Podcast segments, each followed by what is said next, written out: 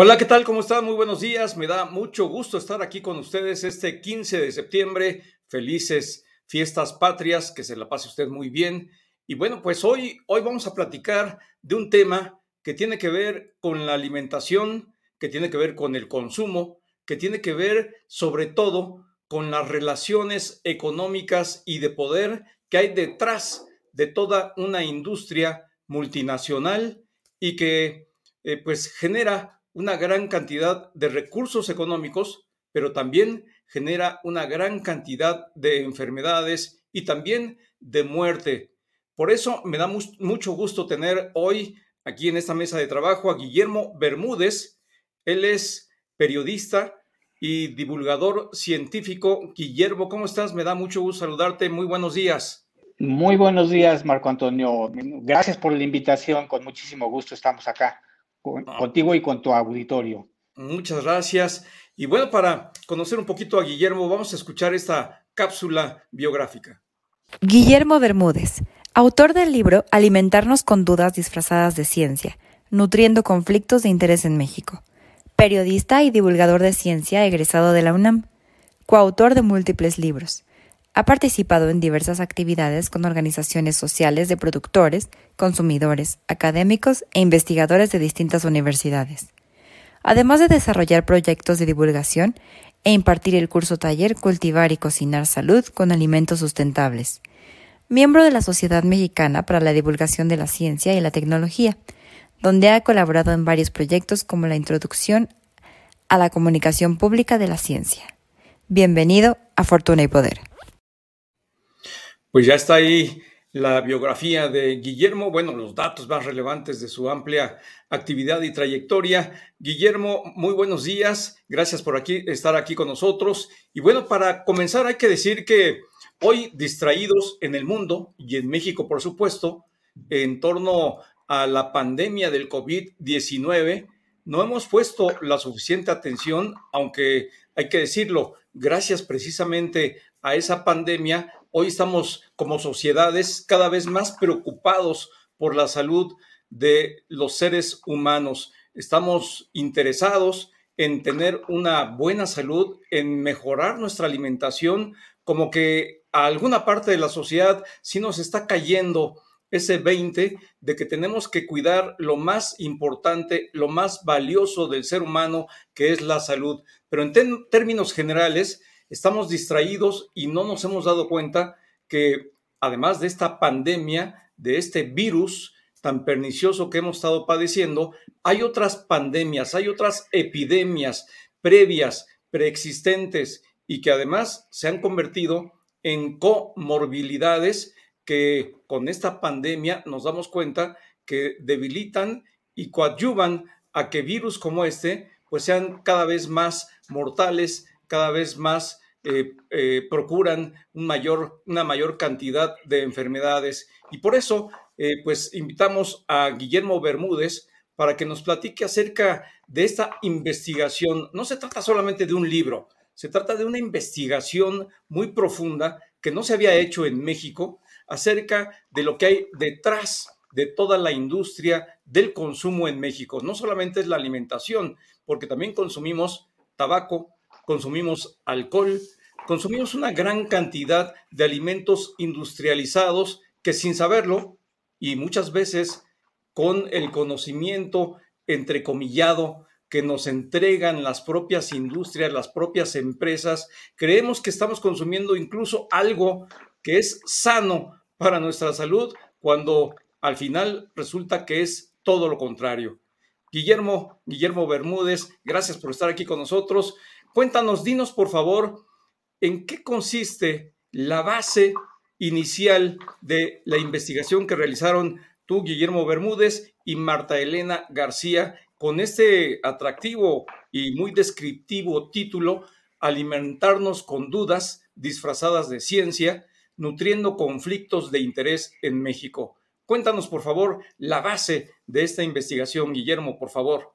Bueno, primero que nada, hiciste una introducción muy pertinente que nos viene como anillo al dedo, porque justamente la pandemia evidenció la vulnerabilidad que teníamos ante epidemias como, como esta. ¿Y por qué? Nos preguntaremos por qué no habíamos atendido el problema de la obesidad y por qué no habíamos atendido el problema de la diabetes y las enfermedades no transmisibles eh, causadas primordialmente por los productos ultraprocesados, como se ha demostrado en múltiples estudios. Entonces, digamos que esa fue una inquietud. ¿Y qué pasó entonces? ¿Qué hizo el gobierno? ¿Qué hicieron las anteriores administraciones para frenar estas epidemias? Primero que nada de obesidad y sobrepeso y después de diabetes y enfermedades cardiovasculares. Pues resulta que había un equipo de salud. Los, primeros eh, datos, las estadísticas que revelan que ya se estaba convirtiendo en un problema de salud pública, viene de la década de los ochentas, de finales justamente cuando se firman los tratados de libre comercio. Eso es muy significativo. Entonces, em, digamos que se dejó crecer ese problema, no se atendió ni nada. Para 2002, la Organización Mundial de la Salud dijo, aguas, hay que hacer, hay que tomar medidas de, política pública, hay que hacer una serie de cosas para frenar esto. Y entonces se comenzó a armar un equipo de salud y de eh, organizaciones de representantes de la sociedad civil como el Poder del Consumidor, Contrapeso y algunos investigadores independientes, voces críticas de verdad. Y entonces comenzaron a proponer un paquete de medidas que consistía en eh, no solo el etiquetado, un etiquetado legible que pues años después ah, se terminó finalmente de aprobar el año pasado, pero también regular la publicidad dirigida a los niños, regular la venta de productos chatarra en las escuelas, impulsar un impuesto a los refrescos del 20%. Em, y, este, y una campaña educativa, por supuesto, entre las cuales había, por ejemplo, una cosa que se llamaba la jarra del buen beber, que era el equivalente al plato del buen beber y nos decía qué es lo que nos convenía tomar y qué es lo que no nos convenía, ¿cierto? Entonces, eh, pues resulta que, todas esas medidas que se fueron impulsando encontraron frenos por parte de las grandes corporaciones, de las grandes empresas de alimentos y bebidas, a todo le ponían objeciones. Eh, digamos que en, en, el términos de la publicidad, por ejemplo, dijeron, no, no, nosotros nos vamos a regular, el gobierno no tiene por qué andarnos regulando. Y entonces se inventaron una cosa que se llamaba el código PAI, que una de las entrevistadas, Lucero Rodríguez, que por cierto ya no está con nosotros, lamentablemente, dijo, este, bueno, la gente decía que no servía el código PAVI, y dice, yo creo que sí, sí sirvió a la larga, sí sirvió, sirvió para demostrar que no servía, ¿no? Porque pues, se transmitía cualquier cantidad de cosas a la hora que se les antojaba y pues no ha servido de nada. Claro, eh, Guillermo, sí. Ahí te voy a, interrumpir porque sí, efectivamente, como tú lo acabas de referir, pues hoy muchos nos preguntamos qué ha pasado, por qué en México no se ha hecho absolutamente nada y hoy estamos inmersos con una gran cantidad de enfermos de diabetes, de obesidad, de hipertensión arterial, de enfermedades que no son enfermedades virales, y que son enfermedades que deben de venir de lo que estamos consumiendo, de lo que estamos llevando a nuestros cuerpos. Y hoy, cuando escuchamos a organizaciones como las que tú acabas de mencionar, pues mucha gente las considera como muy radicales y como muy fuera de lugar, porque estamos invadidos también por otra oleada que es igual de intensa, no solamente por el consumo, sino por todo el mensaje que nos hacen llegar y que nos pone a la expectativa de que los que piensan diferente están mal, los que critican están mal, los que critican y señalan son radicales y tienen algún interés ajeno, incluso internacional y fuera de la ideología de los mexicanos. ¿Qué hay detrás de todo esto, Guillermo? Porque hay que develarlo, hay que descubrirlo. Pues detrás de todo está eso, una gran estrategia, un libro de jugadas de las grandes corporaciones em, y sus aliados, por supuesto, en los gobiernos, en los medios.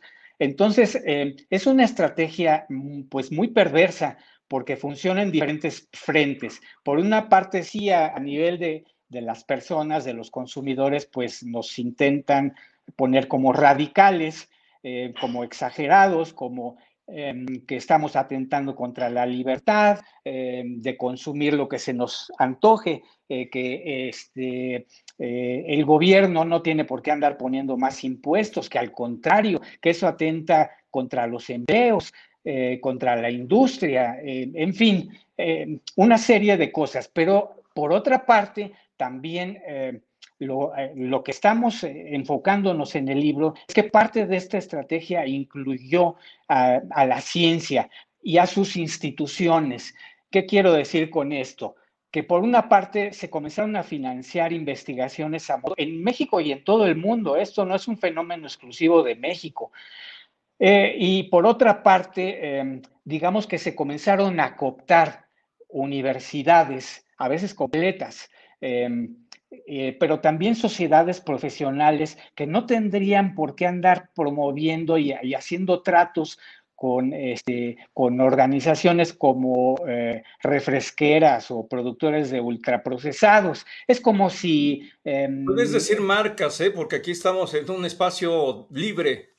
Ok, perfecto, me encanta. Em, digamos que, ¿qué tal que, te encontraras una sociedad de neumólogos que quiere organizar un congreso patrocinado por una tabacalera? ¿no? Como que no cheque el audio con el video, o qué, qué tal si, si hacemos una, una congreso de nutriólogos este, y nos patrocina la Coca-Cola, ¿no? Bueno, en, Sevilla se hizo un, eh, congreso de nutriólogos que nos refieren algunos de nuestros entrevistados que cuando llegaban al aeropuerto y tomaban un taxi, preguntaban, este, bueno, lléveme al congreso de nutrición. Eh, a ver, querrá decir más bien al congreso de Coca-Cola, ¿no? Porque todo estaba tapizado de publicidad en la ciudad y en, la propia sede del congreso con eh, mensajes de la refresquera. Entonces, este, pues como que no checa el audio con el video, ¿no? Pudiéramos decir, no, este, no es posible comenzar a hacer tratos y es pecar de cierta ingenuidad. Hubo una etapa en la que todo esto fue como normal, este, la cosa más usual, y esto comenzó a permear desde los hospitales em, eh, de, para la atención de la niñez o, este, o el Hospital General, esto es una práctica también que practica mucho la eh, industria farmacéutica, por ejemplo, y que está más regulada porque se han dado cuenta, pues, que las, em, digamos que si se, hizo un estudio, por ejemplo, para que se determinó que si, em, creo que con 200 mil médicos en Estados Unidos, que si em, comenzaban a, este, se les invitaba una comida de al menos 20 dólares, pues ya comenzaban a recetar más ese medicamento y que si la comidita era un poquito más costosa y recibían algún regalito, podría ser incluir este, pues, viajes VIP, este, pues entonces el nivel de prescripciones aumentaba todavía más. Claro, Eso está muy documentado, sí. Y esta es una parte que tiene que ver con un mecanismo que es muy utilizado, lo decías bien, en la industria farmacéutica, pero también en el ámbito de la salud en distintos sectores a través de estos mecanismos de cooptación eh, subliminal, incluso podríamos decirlo, pero al final de cuentas es una cooptación. Y vámonos a un ejemplo que es muy claro y específico. Guillermo, tú me ayudas por favor y me corriges. En los gobiernos mexicanos prácticamente no se venía haciendo absolutamente nada ante esta epidemia de obesidad que está viviendo México desde hace varios años. Sin embargo, si hubo un gobierno, eh, no recuerdo si fue el de Felipe Calderón o el de eh, Enrique Peña Nieto, que sí declaró la emergencia, pero ahí se quedó.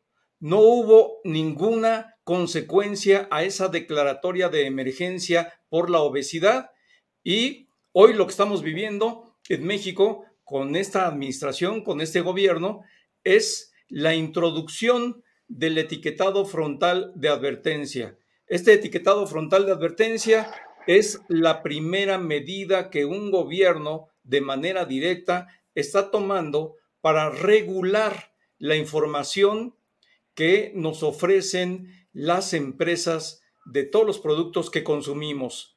Y esta campaña ha sido también objeto de muchos ataques, de muchos señalamientos, pero previamente, tú ya lo decías, existió el etiquetado de eh, las propias empresas, con el cual trataron de autorregularse y que al final, según me he enterado por las versiones que ustedes han señalado, resultó ser todo un fraude en cuanto a que era un etiquetado que nadie entendíamos, nadie sabíamos exactamente de qué se trataba, pero ahora el etiquetado frontal de eh, eh, está puesto a prueba y estamos ya viviéndolo. Toda esta historia te la quiero referir porque es un caso específico, es un caso concreto. Y hoy estamos viviendo el momento en el que ya se está llevando adelante algo diferente. ¿Qué podemos esperar? ¿Qué estamos viviendo? ¿Qué está ocurriendo en la realidad? Porque ya vemos doble carátula de los productos. En una no trae el etiquetado con los octágonos negros y en la parte posterior, que es la que esconden en los aparadores, ahí viene y mucha gente dice, no, no está sirviendo de nada. Los consumidores, aunque vean el etiquetado, al final compramos los productos. ¿Qué está pasando? Cuéntanos, Guillermo. Bueno, primero que nada, en efecto, todo lo que se hizo anterior fue una gran simulación. Parecía que hacían, eh, como tú dices, eh, entre otros, el etiquetado, pero en realidad no se hacía nada, ¿no? Eh, sigue en pie este paquete de medidas hay que seguirlo impulsando porque una sola medida no va a frenar el problema de la obesidad ni de la diabetes. En efecto, se necesita aumentar el impuesto, se necesita regular la publicidad dirigida a los niños, se necesita hacer obligatorio la prohibición de la venta de comida chatarra en las escuelas. Se, urge una campaña educativa a fondo porque el etiquetado es muy bueno, sin duda, eh, yo creo que el, consumidor tiene mucho mayores elementos de entrada eh, para protegerse, pero las empresas siguen siendo muy mañosas. Hablábamos de un libro de jugadas. Entonces, todo eso se inscribe en, este, en esta parte, porque las investigaciones científicas, todo lo que está organizando, los congresos, este, eh, una serie de actividades académicas y de las sociedades profesionales nos hacen creer que supuestamente eh, em, eh, no funcionan las medidas del gobierno, que mejor es regresar a lo anterior, pero esto es impulsado por las propias corporaciones, sin duda. Aquí lo que nosotros pensamos como parte del libro es que tenemos que ir más a fondo, que si de verdad queremos resultados, se tiene que avanzar con este paquete de medidas y que la industria colabore, porque la industria no pretendemos este, eliminar a las empresas, ni mucho menos. Las empresas pueden comenzar a reformular y además contribuir sincera y honestamente con, eh, con todo eh, el equipo que está proponiendo estas actividades, estos planes y, programas eh, enfocados al combate de la obesidad y del sobrepeso y las enfermedades crónicas Em, no transmisibles. Es muy importante que de verdad colaboren y no generen más conflictos de intereses, porque en el pasado eso también lo que pasaba, ¿no? Eh, no sabemos en el actual gobierno está, hay conflictos de interés. Hasta el momento no tenemos evidencia. Evidencias muy claras las encontramos en el pasado, pero eh, estamos preocupados porque más allá del etiquetado todavía no están pendientes otras medidas que, están ahí este, listas, digamos que se ha trabajado en ellas como la jarra del buen beber. Son cosas que ya están, pues digamos, casi afinadas y que necesitarían la aprobación de más arriba, ¿no? Claro, Guillermo, pero como tú decías desde un principio, en la sociedad mexicana y pienso que en la sociedad internacional, ya estamos muy invadidos, no solamente por estas prácticas que tú describías entre las organizaciones eh, de distintas actividades científicas y de salud, sino también en cuanto a los hábitos generales. Yo no conozco ninguna casa en donde no exista un buen porcentaje o un elevado porcentaje de comida chatarra, de alimentos ultraprocesados, de una serie de elementos que van en contra de nuestra salud y hasta se ve mal que eh, pues muchas veces tú llegas a una casa y cuando pides un vaso de agua lo ven mal y te dicen, no, no, tómate un refresquito, ¿no? Y eh, quieren halagarte con una botanita de productos que vienen en papel celofán, en fin, ¿cómo luchar contra ese ambiente obesogénico? Porque yo conozco y he visto en las nuevas generaciones de mamás que están preocupadas por la salud de sus hijos y procuran que no consuman azúcar en los primeros años de sus vidas, pero chocan de frente en la familia, en integrantes del resto de, sus familias y en las escuelas, en donde lo primero que les dan de premios, entre comillas, son paletitas, eh, golosinas industrializadas. ¿Cómo luchar contra ese ambiente obesogénico? Pues mira, es un problema súper complejo multifactorial y lo que uno quiera. Martelena y yo pensamos que para atacar a fondo el problema tenemos que irnos al sistema alimentario. Desde el sistema alimentario que implica la producción, la distribución y el consumo. ¿sí? Este, esto quiere decir, em, lo decíamos por ahí en, eh, en alguna de nuestras colaboraciones en la jornada del campo, hay que descolonizar el sistema alimentario hasta el paladar por supuesto, porque nuestro paladar ha sido condicionado. Eh, nos hemos hecho adictos, en efecto, al azúcar, nos hemos hecho adictos a los refrescos, a los dulcecitos, a las botamas. somos un país botanero que, come una cantidad impresionante de, papas fritas, eh, saturadas de, de grasas saturadas y con exceso de sal, por supuesto. Cuando, si nosotros las, las compráramos en el mercado y las preparáramos por nuestra cuenta, a lo mejor no nos vas a ver este, em, con tanto aditivo a lo mismo, porque imagínate que unas papas fritas lleguen a tener hasta 30 ingredientes.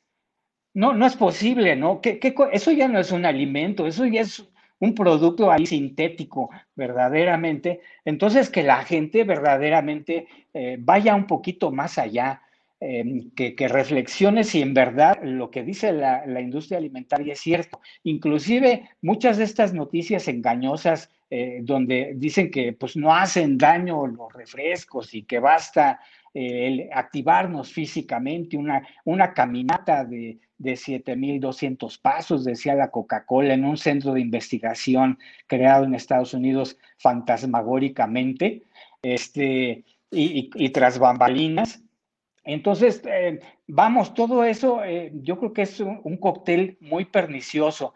¿Qué tendríamos que hacer? Pues volver a nuestros alimentos tradicionales, fundamentalmente. Hay gente que dice que las garnachas son el problema de, la obesidad. No, señores, no es cierto. La dieta tradicional nos mantuvo, mantuvo em, sanos durante más de 500 años. ¿Sí? Ya claro, combinado la, dieta indígena con la dieta española. El problema, como decíamos en un inicio, comenzó desde los años 80, cuando se aumentó eh, el, consumo de estos productos ultraprocesados a través de la firma del Tratado de Libre Comercio con Estados Unidos y Canadá. Ahí es cuando se desata. ¿Es casualidad? No, no creo. Esto es parte de verdad de algo más grande que tenemos que ser más críticos, de ser menos ingenuos y de preocuparnos más de verdad por, buscar información libre de conflicto de intereses, de voces independientes. Sin duda, Guillermo, y ahí yo quisiera pararme un poco con el tema de la garnacha, porque,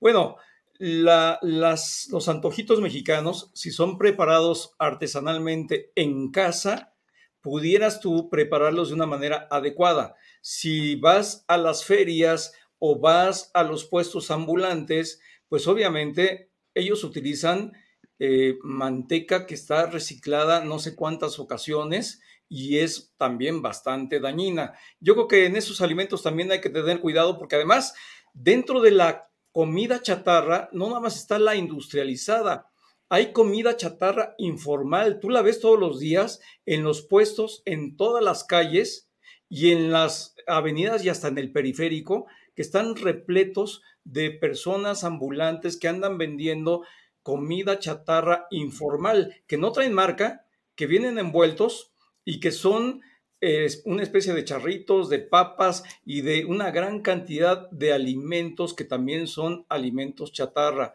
Yo creo que también por ahí tendríamos que poner atención porque si se abate la parte industrializada, tendríamos que también luchar para abatir esta parte informal, Guillermo. Pero déjame preguntarte acerca de lo que descubrieron ustedes aquí en México, de estas relaciones perversas de poder en nuestro país. Cuéntanos qué fue lo que descubrieron.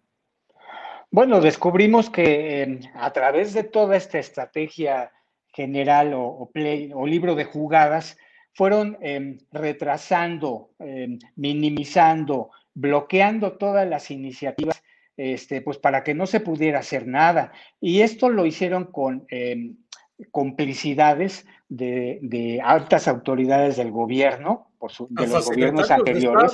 Eh, mencionan ahí en, su libro.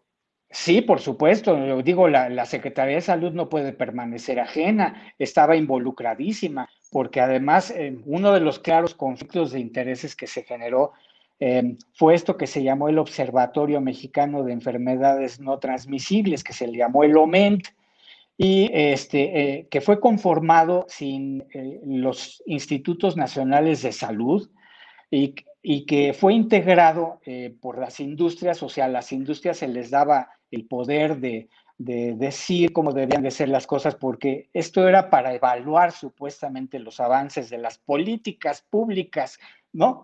Este, y bueno, esos indicadores, déjame decirte que fueron, fueron realizados, entre otros, por grupos fachada, grupos que parecen pertenecer a la sociedad civil, cuando en realidad son grupos financiados por las empresas y basta ver sus consejos directivos. Me refiero, por ejemplo, al Instituto Aspen y al Instituto Mexicano para la Competitividad ellos armaron eh, los indicadores para medir los avances y estos indicadores fueron eh, un estudio pues patrocinado por seis empresas, ¿no? Entonces, ¿cómo, ¿cómo es posible que ese tipo de decisiones tan importantes se pusieran ahora sí que en bandeja a la industria para que pudiera decirnos cómo íbamos avanzando con la epidemia. Por supuesto que en lugar de, de retroceder esas epidemias, pues se iban avanzando este, ahí estaba también con México, que es una organización eh, superpoderosa que representa a todas las industrias, de, a toda la industria alimentaria y de bebidas, y que ha sido fundamentalmente, además, eh, por supuesto que existe el cabildeo, el cabildeo para que no pasaran las iniciativas, para presentar evidencias científicas,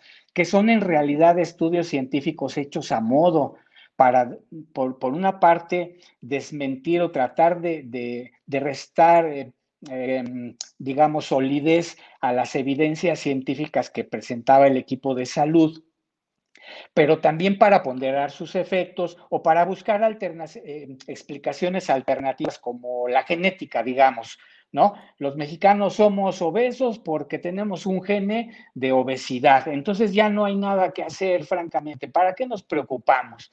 Y ese tipo de cosas te las encuentras de pronto patrocinadas este, por eh, la industria.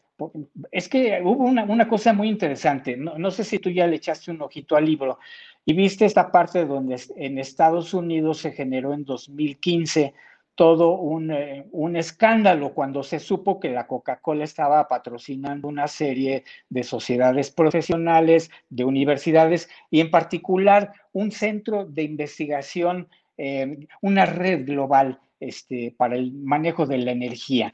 Y en realidad detrás de todo esto estaba un, una gran, un gran teatro eh, para proponer la actividad física eh, como, como solución al problema de la obesidad, de tal manera que tú te podías tomar todos los litros que tú quisieras sin ningún problema, porque con 7.200 pasos diariamente, pues los ibas a, a disminuir las calorías, ¿no?